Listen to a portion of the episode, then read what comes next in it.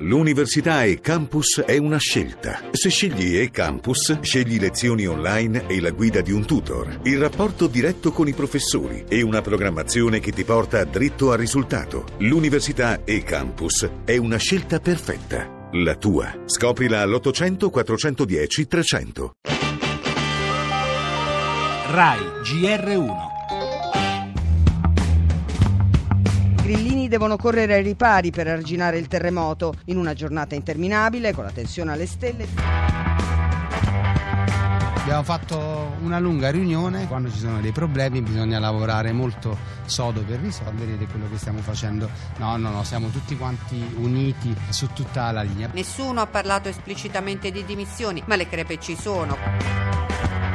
Andiamo avanti, pensiamo ai problemi della città e l'esortazione di Grillo. Il leader pentastellato è atteso oggi a Roma per incontrare Virginia Raggia. La sindaca sotto assedio cerca una mediazione che salvi la giunta. Di Maio era a conoscenza del caso Muraro? Questa storia dell'esistenza di un'indagine doveva essere resa esplicita, alla città è stato taciuto questo elemento, basta un'assunzione di umiltà. Resta però la rabbia dei militanti scatenati sul web. Pizzarotti chiede la testa del direttorio. Penso che semplicemente avevano fallito nel ruolo e nell'incarico che gli era stato dato.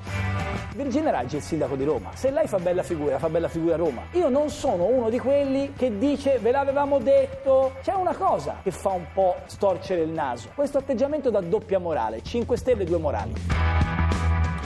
Non remo contro, ma in Campidoglio si diano una mossa. Questa è in sintesi la posizione del Premier Renzi sulla questione romana, ma nella capitale sembra accadere proprio il contrario, con uno stallo a 5 stelle. Da una parte il sindaco Virginia Raggi, determinata nel non mollare il timone della sua giunta, nel bel mezzo della peggiore burrasca dal suo insediamento, dall'altra i vertici del movimento, abbiamo sentito Roberto Fico, che chiedono sostanziali modifiche all'attuale squadra di governo. Un braccio di ferro dunque, mentre i cittadini meritano trasparenza trasparenza, sottolinea un tecnico della Giunta Raggi, l'assessore all'urbanistica Paolo Berdini.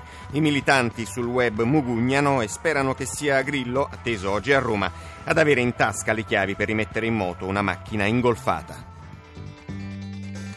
Le altre notizie, pensioni, Renzi assicura l'aumento delle minime ci sarà, zone terremotate, nuove scosse nelle ultime ore, intanto alla via le verifiche di agibilità degli edifici privati.